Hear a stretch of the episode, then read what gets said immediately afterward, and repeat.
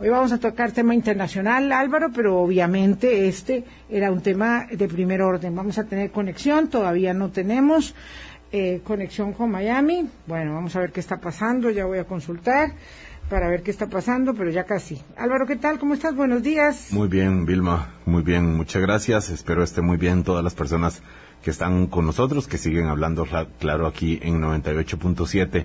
Ciertamente los portones están abiertos para la vacunación de más de 40 de personas de más de 40 años, que suponiendo tampoco es tanta la población que no está mm, vacunada y que es mayor de 40 años porque algunos por factores de riesgo y porque los mayores de 58 ya estaban vacunados en los grupos prioritarios pero sí queda una población considerable y ahí está. Eh, ya ahora sí, eh, después de la llegada del medio millón de dosis eh, donadas por Estados Unidos, de la marca Pfizer además, que en general la población le inspira un poco más de, confianza, si es que cabe hacer esas valoraciones. Ahí están ya para que, por eso insisto, los portones abiertos, para que vaya todo el mundo en los distintos hospitales de, de la Caja del Seguro Social, en los centros de salud, en los vacunatorios que ya están anunciados en las distintas zonas. Ahí está para que todo el mundo vaya desde hoy a hacer sus filas el fin de semana. La meta, dice gobierno, eh, perdón, dicen autoridades sanitarias, es eh, gastar este medio millón de dosis en los próximos 10 días. Autoridades sanitarias gubernamentales. Yo matizaría solamente lo que usted dijo de AstraZeneca, porque quiero eh, darle un voto de absoluta confianza y garantía a todas las personas que tienen vacuna de AstraZeneca y que empiezan justamente a vacunarse en estos días con la segunda dosis. Yo soy, yo soy de ese equipo, yo soy de ese equipo también. Álvaro Murillo, exacto, porque es cierto, hubo, mm, digamos, eh, presunciones y, se establecieron conclusiones eh, precipitadas, prejuicios que se instalan y que luego hacen complejo. Acuérdese que el ministro de Salud de Costa Rica, el presidente de la Caja del Seguro Social, el presidente de la Comisión Nacional de Emergencia, el ministro de Seguridad Pública, el gerente médico de la caja, bueno, por ahí, de los que me voy acordando, este, se vacunaron con AstraZeneca para dar un pie al frente y señalar que esta vacuna es segura y eficaz, que son los parámetros con los que Costa Rica ha avanzado eh, con el requisito previo, por supuesto, de la Agencia Europea de Medicamentos y de la FDA de los Estados Unidos. De modo que estas son vacunas muy seguras. Los pasos que hemos dado han sido en la dirección, digamos, de la evidencia científica más solvente y por eso es que no tenemos otras vacunas. Hay otras que también son seguras, ¿verdad? Pero que nosotros no tuvimos negociaciones, pero no son seguras otras vacunas que no tienen avales, porque son muy pocas en este momento, con aval de esas dos agencias, cuatro vacunas en el mundo. Específicamente hubo un, criterio del, del Comité de Vacunación que consideraba que la vacuna eh, china de Sinopharm no eh, no está no tiene la suficiente eficacia y por eso no no la incluyeron lo cierto es que el medio millón de dosis donadas por Estados Unidos llegó a Costa Rica eh, bueno como como lluvia de mayo como lluvia de mayo para acelerar la vacunación eh, Vilma, nos dice Dani desde Controles que ya está el invitado conectado. Mm, qué bueno, ya probamos audio y todo para no estar aquí. Hola, hola. sí, a ver si probamos si el señor está bien conectado con audio. Eh, yo, yo quería señalar algo. Eh, eh tengo una, una, bueno, pues abejón en el buche lo voy a decir. Yo eh, y, lo hemos hecho muchas veces aquí en el programa con las entrevistas. Hemos insistido mucho a nuestros invitados del sector salud, si es que nos íbamos a vacunar, eh, íbamos a lograr, perdón, inmunidad de rebaño, eh, digamos, hacia el final del tercer trimestre del año, y siempre nos decían a final de año, a final de año, a final de año. Pero tengo, digamos, información importante en el sentido que si lo vamos a lograr mucho antes. Y eso implica que hay que tener mucho cuidado con las herramientas matemáticas, o de, de, matemática pura y dura, que dicen que faltan 381 días para la inmunidad de rebaño, es decir, un año y más. Eh, y eso no funciona de manera, eh, eh, digamos, como se ha querido establecer con algunos modelos matemáticos. y, y, lamentablemente son informaciones que se toman como fidedignas, como al pie de la letra, y creo que con estas 500 mil vacunas, más las que vienen la semana entrante, que son un poco ton, un poco ton, don Álvaro Murillo. Eh, sí, vamos a recibir un empujón muy grande de vacunas. Ayer se había ido reduciendo, pero ciertamente eh, este medio millón, insisto, es un buen impulso y además esta información que por lo visto eh, maneja usted con, con sus fuentes, pues nos deja más optimistas de que puedan llegar más dosis. Muchas, muchas vacunas van a llegar la semana entrante y eso genera evidentemente el entusiasmo, la ilusión, la esperanza de poder avanzar todo lo que la capacidad del sistema sanitario eh, del país tiene eh, la capacidad de hacer. Eh, vamos a ver, hoy tenemos un programa que habíamos ido posponiendo en nuestra agenda y que a mí este, particularmente me parece que es una obligación ética y moral de seguimiento. Algunas personas, me, lo decía don Oscar, que, no, le gustan los temas internacionales. Eh, es muy importante que podamos ver un poquito más allá de, nuestras montañas, de los linderos de nuestras hermosas montañas, para entender lo que sucede en el mundo y lo que mm, corresponsablemente eh, debemos proteger y cuidar con el privilegio de la democracia que tenemos. Y, no estoy hablando de Cuba, aunque por supuesto lo que estoy diciendo le calza al dedo. Hoy vamos a hablar de Haití. Cuando nosotros pensamos en Haití, normalmente es porque, o cuando volvemos a ver Haití, normalmente es porque o hubo un huracán, o hubo un terremoto, o hubo una eh, oleada de migrantes masivos como las que por aquí pasaron en el 2016, que nos hicieron volver a verlos, porque aquello se calificó como una inmigrante, como una oleada de inmigrantes eh, africanos, pero en, en el grupo venían muchos, muchos haitianos. Y la semana pasada yo salía de un supermercado y había un haitiano con un rótulo pidiendo eh, plata o comida para, para él y, no sé, para alguien más, porque decía su familia. Y, y esa es en realidad a la que no volvemos a ver y gracias a que eh, tenemos unos buenos unos buenos contactos que nos ayudaron a ubicar al politólogo y economista Joseph Harold Pierre que está en Miami que es un hombre muy versado en los asuntos políticos latinoamericanos pero particularmente en eh, la pasión de su apostolado profesional, diría yo, allá se lo voy a preguntar, eh, tiene que ver con su tierra natal, Haití. Y creo que lo tenemos ya bien eh, conectado en línea para darle la bienvenida a la audiencia de hoy de Hablando Claro, al politólogo y economista Joseph Harold Pierre. Buenos días, doctor Pierre. Muy buenos días, eh, Vilma. Buenos días. muchísimas gracias por esta invitación para, y también gracias por esta, por la presentación. De verdad, para mí el trabajo que estoy haciendo es un apostolado. Eh, y lo que está pasando en Haití es mi preocupación, una gran preocupación. Y también me da esperanza el hecho de que ustedes también desde Costa Rica eh, estén pensando en la realidad haitiana. Y también ofrecer su colaboración desde los medios para ver cómo se puede transformar esa realidad. Muchísimas gracias y lo que he venido haciendo es asumir mi responsabilidad como ciudadano haitiano para ver cómo puede ayudar al desarrollo de Haití a través, entre otras cosas, de la emergencia de una opinión pública eh, sobre Haití. Mm, don Harold, eh, Joseph Harold, eh, usted es una excepción dolorosamente usted es una excepción, eh, porque usted tuvo la posibilidad, y quiero que nos cuente de eso para situarnos muy bien con nuestra audiencia, con quien conversamos, usted tuvo el privilegio de salir, de estudiar y por tanto la responsabilidad que asume ética eh, de constituirse en una voz para millones de personas. ¿Y cómo, cómo lo logró? Bueno, eh, como yo diría, yo soy eh, cristiano, cristiano creo en Dios, bueno, soy católico, y eh, yo creo que ha sido, eh, por un lado, la gracia de Dios y también por la unidad de mi familia.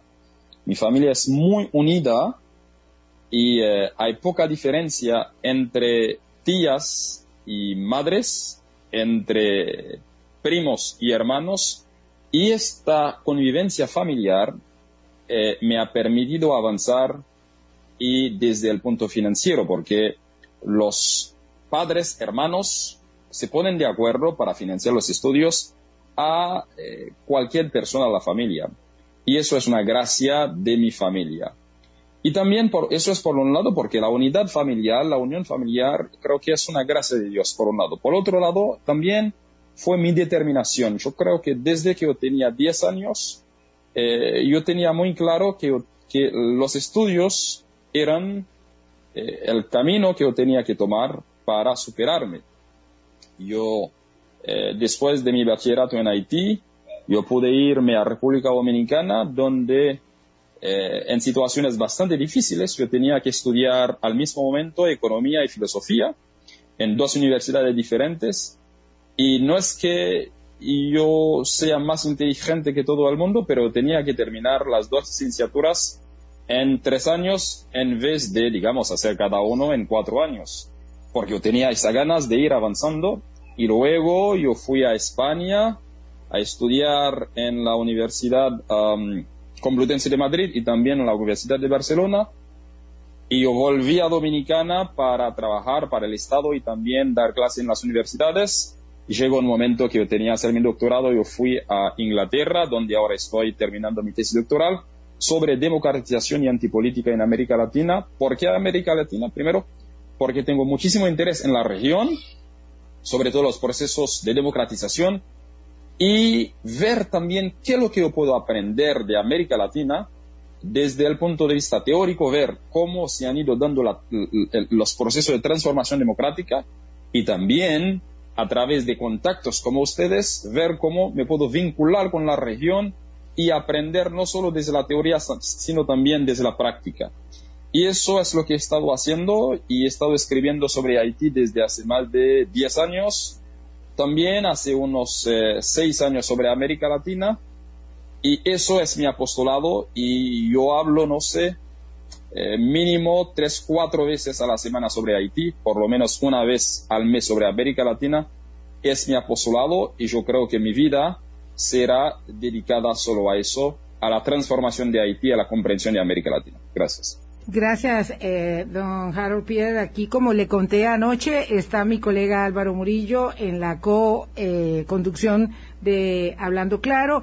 De verdad que estamos muy agradecidos, Álvaro, porque eh, ustedes que están conociéndolo recién, a nuestro invitado de hoy, le digo a los oyentes, él está en la BBC de Londres, en el ABC de España, en el país, en eh, cualquier medio, en cualquier parte del mundo, y él eh, yo lo, logré contactar a través de, mi hijo eh, Luis, que tiene un programa en Radio Nacional los viernes por la tarde de, temas internacionales, con sus colegas de Radio Nacional, con nuestros colegas de Radio Nacional. Entonces, todos los medios, todas las posibilidades, las ventanas son idóneas para lo que eh, Harold está, está haciendo.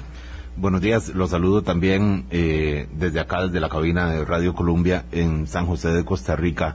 Eh, yo lo escucho usted en su historia personal de estudios y además de, admirar porque no debe ser para nada fácil salir de un de, Haití y superarse como usted nos ha contado estoy seguro que el desarrollo de sus estudios los ha hecho viendo en paralelo la situación de su país eh, y cómo y cómo vuelve en un ciclo de, de problemas y cómo parece que se agravan y cómo parece y cómo vienen problemas diferentes a lo largo de estos 20 años de, que, usted se ha ido preparando.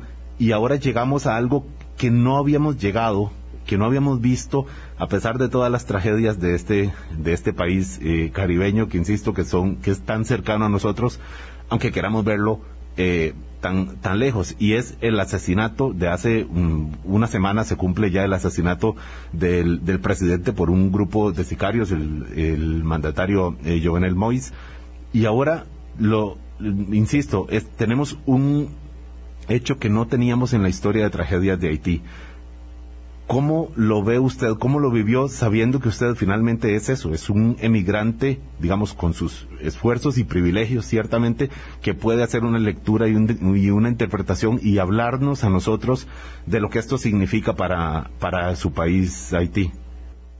Eh, muy buenos días, eh, Morío. gracias también por la, la, pregunta.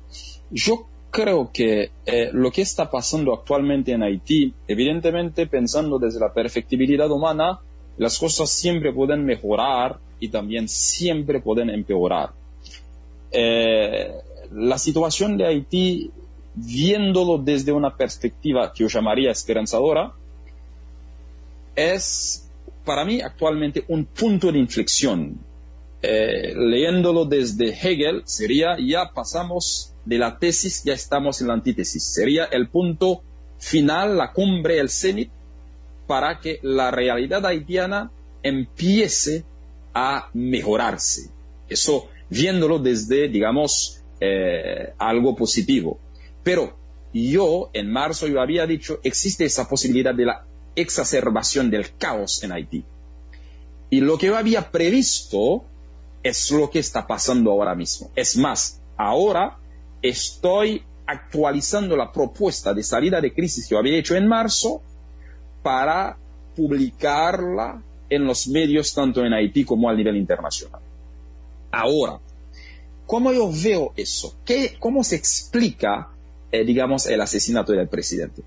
El hecho en sí no es, digamos, lo más preocupante. Es triste, es vergonzoso, es inhumano, pero lo más preocupante es la forma como el asesinato fue perpetrado.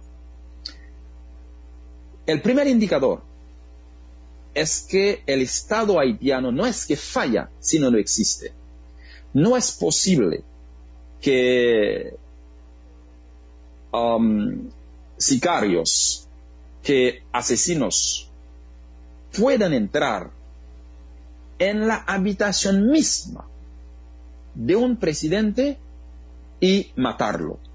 Eso indica que la seguridad en Haití, que es la primera tarea de un Estado, no funciona o prácticamente no existe.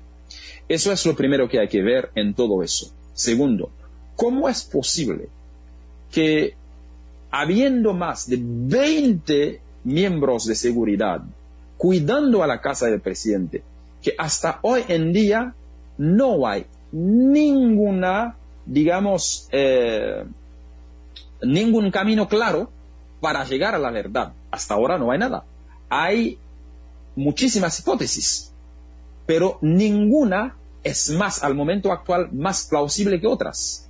Por lo que eso no tiene sentido. Ahora, si eso sería tratar de entender desde cierta lógica lo que pasó, la razón que explica la situación de Haití es una y única.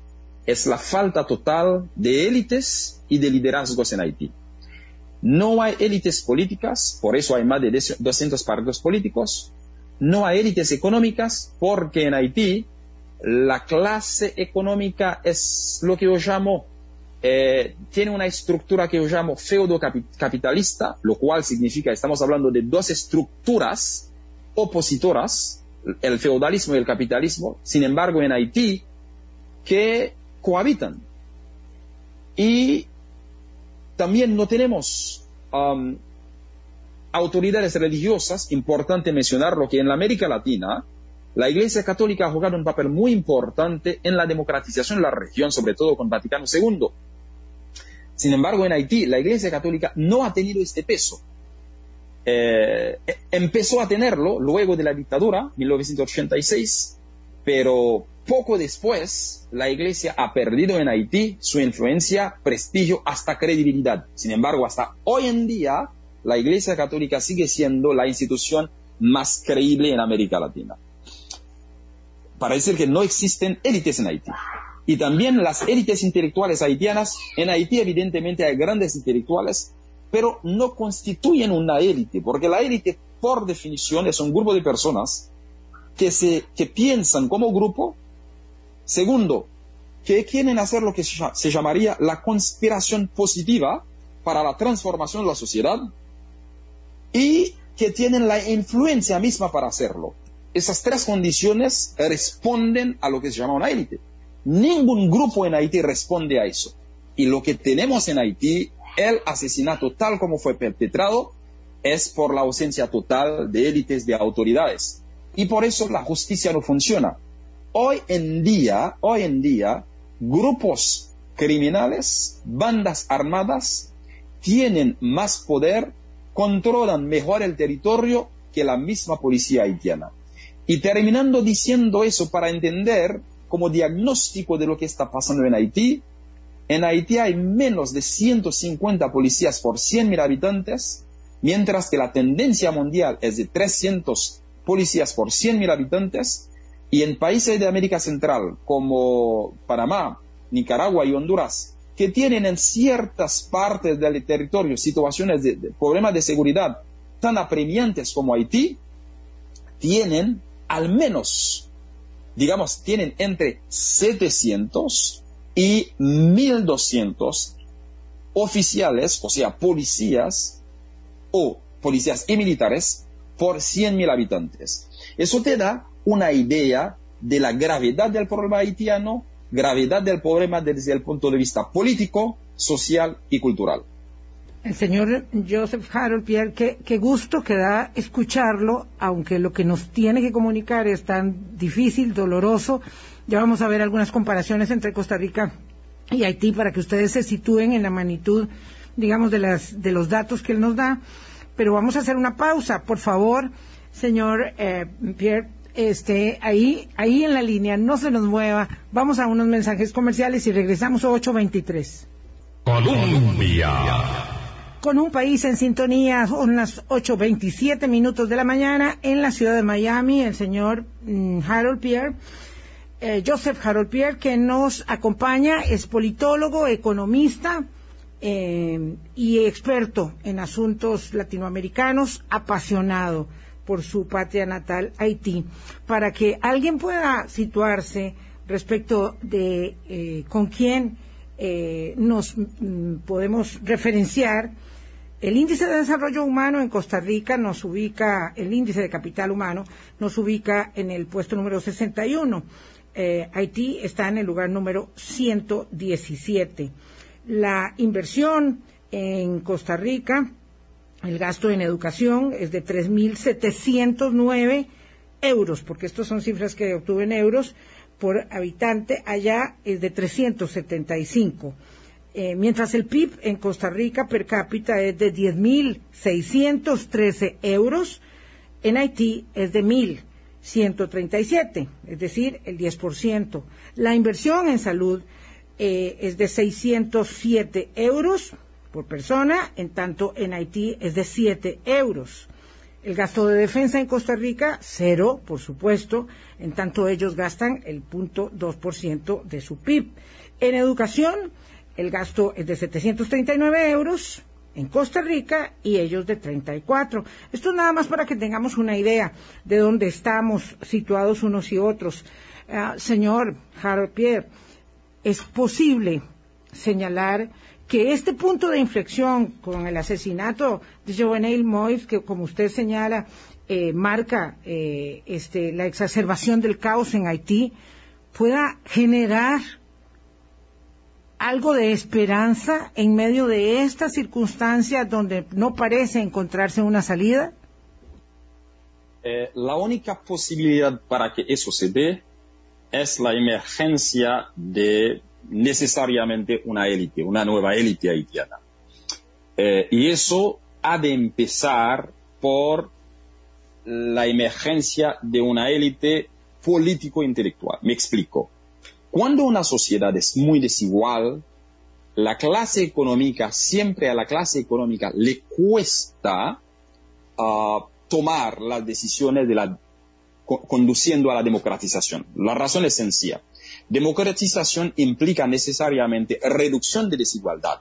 Eso significa que el que tiene tendrá menos, por lo menos es lo que piensa. Sin embargo, puede darse el desarrollo donde que el que tiene no va a tener menos, va a tener más. Lo único es que la distancia que separa a los ricos de los pobres se va a achicar. Eso es la idea. Pero se necesita, eh, digamos, políticos e intelectuales creíbles capaces de dialogar con, eh, digamos, la oligarquía haitiana, con el sector privado, con también las autoridades que tienen miedo, para que eh, se haga esta transformación. Eh, porque no hay otra forma, no, hay, no se puede empezar desde otro lado. Ahora, en Haití, la clase política eh, no tiene la capacidad para hacerlo. Siempre digo que el político más serio, honesto, puede ser un haitiano que está haciendo política en Haití, pero como grupo no tienen la capacidad de hacerlo porque no, existen como grupo. Es más, digo siempre que me parece que hay una incapacidad inherente, eh, si yo podría decir inherente entre, entre comillas, de cualquier líder haitiano de entrar en una estructura institucional. Me parece que la cultura institucional es lo que más le hace falta a Haití y que explica por buena medida, en buena medida lo que estamos viviendo ahora. Yo creo que sí es posible, yo creo que sí es posible el trabajo que estoy haciendo ayudando a, que, se genere una nueva opinión pública en Haití y sobre Haití en, en el extranjero, tiende a eso, apunta hacia eso, a ver en qué medida puede haber nuevos líderes que ayudan a este país a salir del caos, a salir de esta situación inhumana. Yo creo que sí, en resumidas cuentas, yo creo que sí es posible. Eso puede darse, pero eso no puede darse sin el apoyo de la comunidad internacional. Cuando yo hablo de comunidad internacional, estoy hablando ahora con Costa Rica, no necesariamente con los actores eh, más influentes como Estados Unidos, Francia, Canadá. Yo creo que también América Latina puede aportar muchísimo a Haití. Y América Latina estructuralmente, porque lo que se necesita es transformar las estructuras de Haití. América Latina puede aportar más desde el punto de vista estructural que los países desarrollados. ¿Por qué? Los países desarrollados no entiendan la realidad haitiana. Es cierto que Costa Rica es mínimamente 15 veces más desarrollado que Haití, pero Costa Rica todavía tienen, digamos, cosas que mejorar. Costa Rica puede entender, por lo tanto, Costa Rica puede entender mejor Haití que Estados Unidos, que Francia. Y también yo creo que hay otras explicaciones, yo diría, más eh, cultural, un poquito de la hegemonía para entender eso. Por lo tanto, yo creo que América Latina, países como Costa Rica, pueden ayudar más a Haití, aunque van a, pueden tener menos recursos, pero con respecto al entendimiento y al acompañamiento pueden aportar más a Haití que los países desarrollados. Por lo que eh, yo espero que América Latina, bueno, a través de lo que estoy haciendo, a través de lo que otros están haciendo, pueden recibir el apoyo, no apoyo necesariamente financiero o no solo financiero, de América Latina eh, que de los países desarrollados. Pero yo creo que sí es posible, esta transformación de Haití es posible. Y si no se hace, la situación se volverá aún más difícil y caótica. Señor eh, Joseph Harold Piag, eh, un intelectual haitiano que nos, nos habla de, su propio país. Un, en un reportaje del colega Jacobo García en el país de España entrevistaba a personas ahí en las calles de Puerto Príncipe en las que decían que el problema de Haití no era que hubieran asesinado al presidente, que para ellos, quizás para la población, ni siquiera es un problema ese, porque el problema lo viven cada hora, cada día, cuando ni siquiera pueden acceder a lo mínimo para vivir dignamente, eh, el alimento, la comida, la seguridad, eh, bueno, y las condiciones mínimas. Usted lo que dice es, la reconstrucción requiere de élites, mm, élites en el mejor sentido del concepto, ¿verdad? Élites políticas, liderazgos políticos y también del apoyo de la comunidad internacional, no, no necesariamente de los países hegemónicos. Pero ¿cómo se hace para actuar en lo inmediato? En lo inmediato, porque en este momento, pues hay un, suponemos, un gabinete de, transición, porque hay un, ahí vienen elecciones pronto también. ¿Cómo hacemos para, porque no es como tronar los dedos y que de hoy para mañana aparezcan liderazgos políticos sanos o aparezcan eh, élites constructivas. Eso requiere un proceso largo y de años, ciertamente. ¿Cómo entonces eh, actuar en este momento?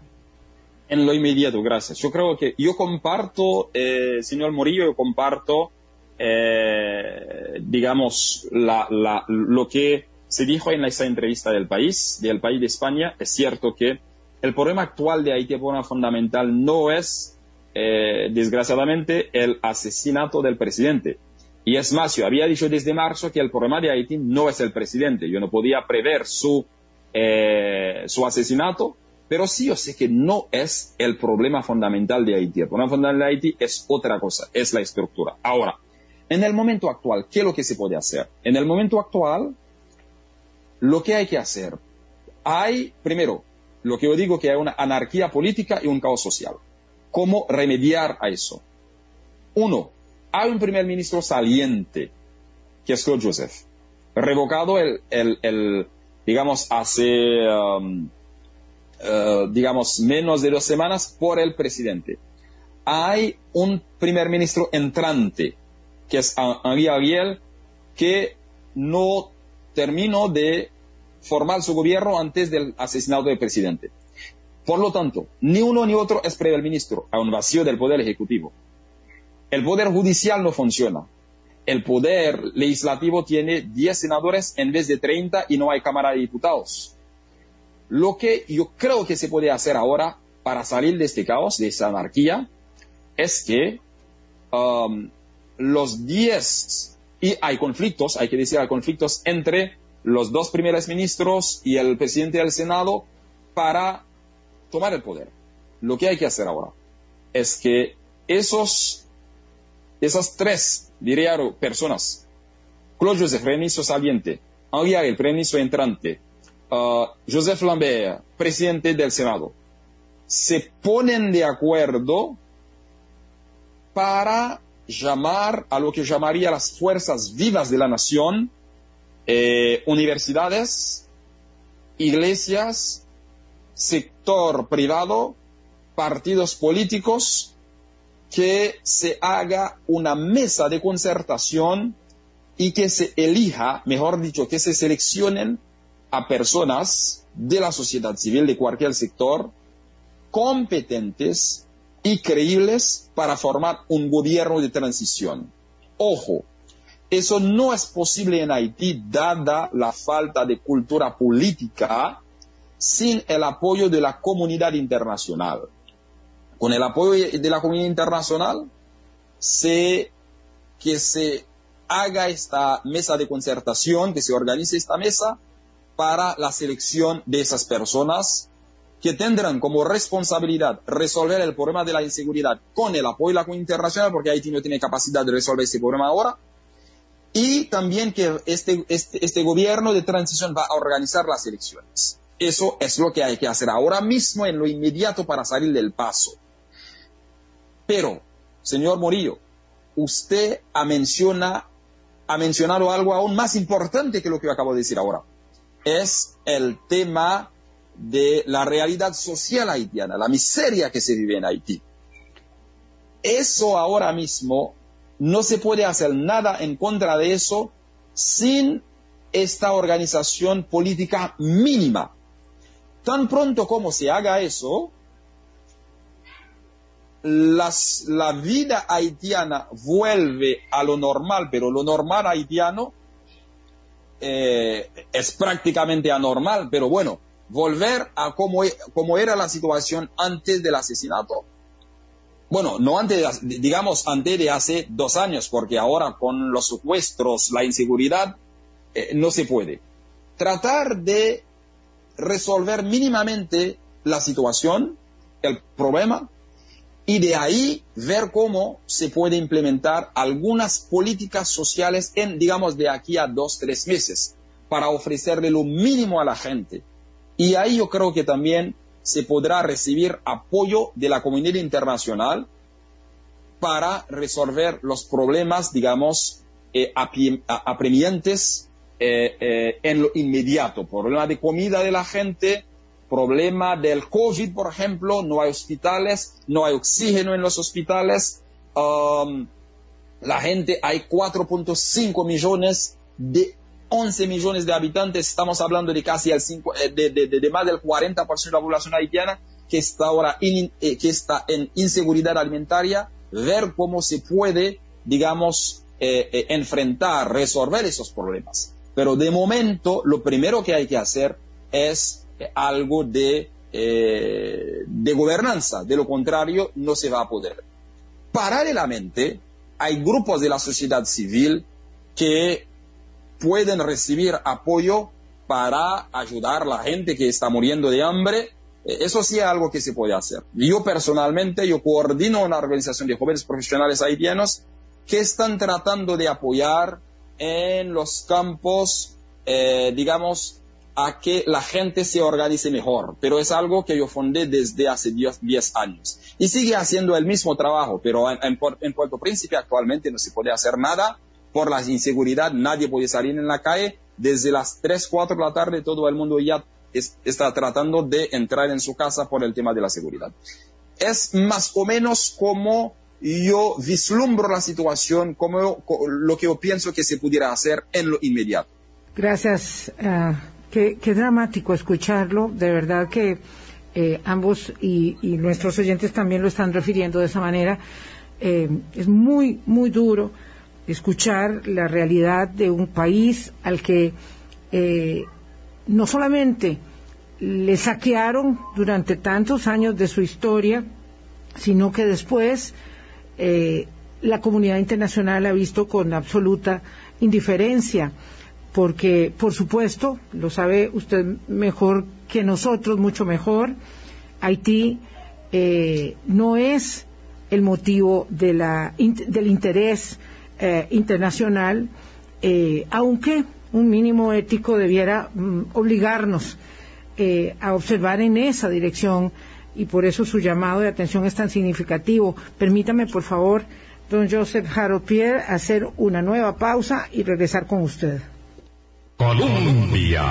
Con un país en sintonía, 8.46 minutos de la mañana. Déjeme nada más, Álvaro, recordarle este fin de semana que pueda ir con sus chicos. Usted está en el target adecuado de... Siento que me hablan. Tres años a diez y... sí, más de diez años todavía.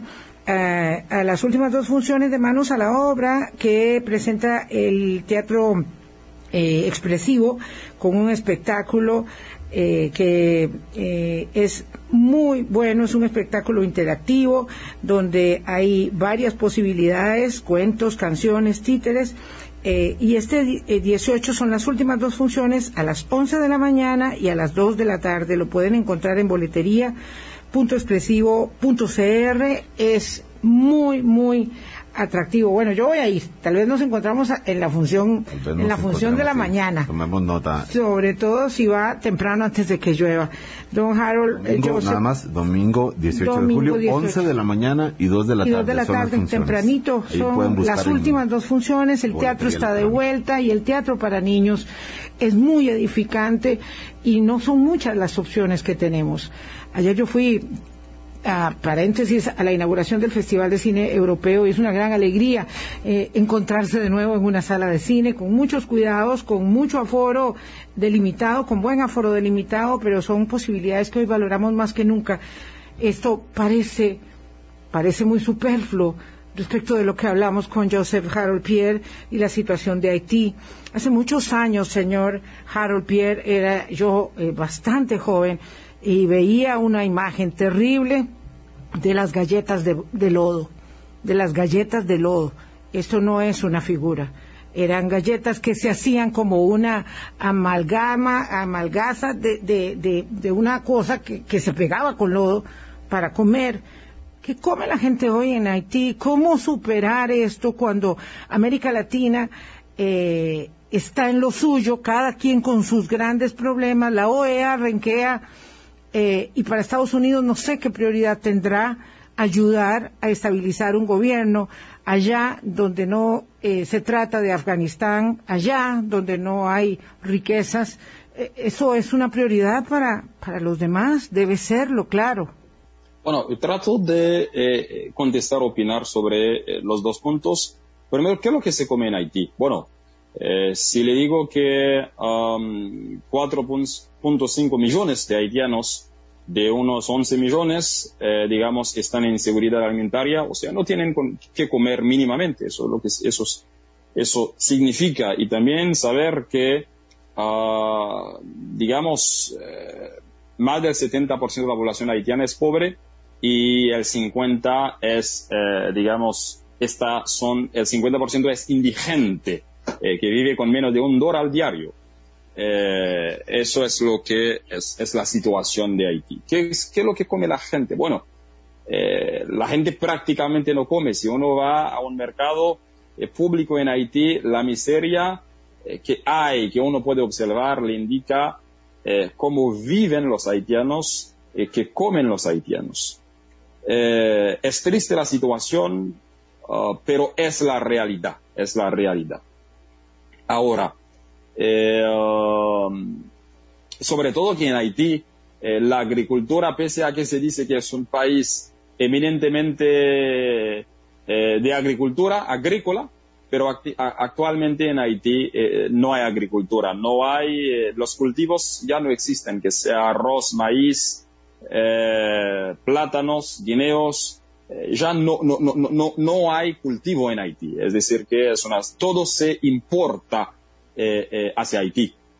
por eso la, la, la, la, balanza comercial de Haití es, digamos, de casi el 30% del PIB, del déficit comercial y eso te da, te da una idea. Mientras que en los países, eh, generalmente, la región son menos de 10%, pero en Haití estamos hablando de casi el 30%, porque todo se importa. Ahora, ¿qué es lo que piensa la, cuál es el comportamiento de la comunidad internacional con respecto a Haití? Yo digo que las relaciones entre la comunidad internacional, las, relaciones internacionales se basan en tres aspectos. Lo primero es, eh, digamos, la economía Haití no puede tener relaciones comerciales con Estados Unidos o con Canadá porque Haití es un mercado pequeño, las exportaciones hacia Haití van a ser muy pequeñas para esos países y Haití no tiene nada que ofrecer. La otra dimensión es, eh, digamos, la dimensión militar. Haití no puede apoyar en nada a esos países desde el punto de vista militar. Y Haití tampoco eh, er, pese a los discursos, Haití tampoco representa una amenaza militar para esos países. Y finalmente, la última dimensión es la dimensión moral, viéndolo desde los tres ángulos de relaciones internacionales. Lo último, el último es la dimensión moral. La responsabilidad moral que tiene la comunidad internacional con respecto a Haití para que haya eh, un desarrollo económico mínimo y también cierta estabilidad democrática y proceso de democratización. Yo creo que en el momento actual, como ustedes han venido diciendo, eh, la comunidad internacional ahora tiene otras preocupaciones. En caso de que en algún momento Haití haya sido eh, dentro de esas preocupaciones. Yo creo que para nada actualmente la comunidad internacional tiene a Haití como preocupación. Eh, es más, ahora se quiere celebrar elecciones en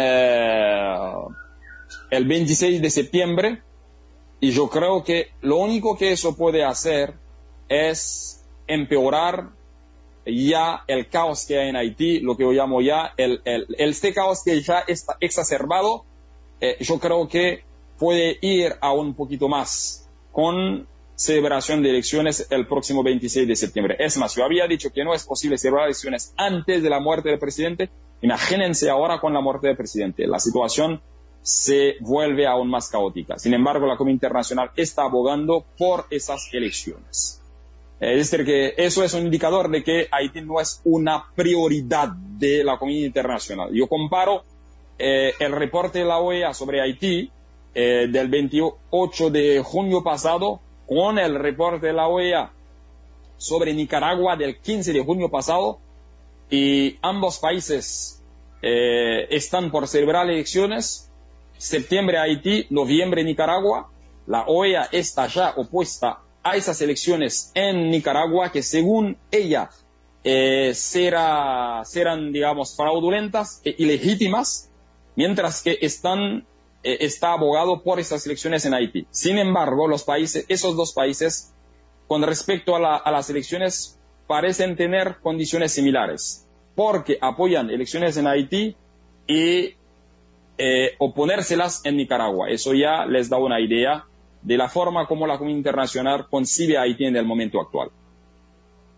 Señor Pierre, muchísimas gracias. Eh, nuestro profundo respeto para su trabajo eh, y nuestra solidaridad para, para Haití, un pueblo tan sufrido.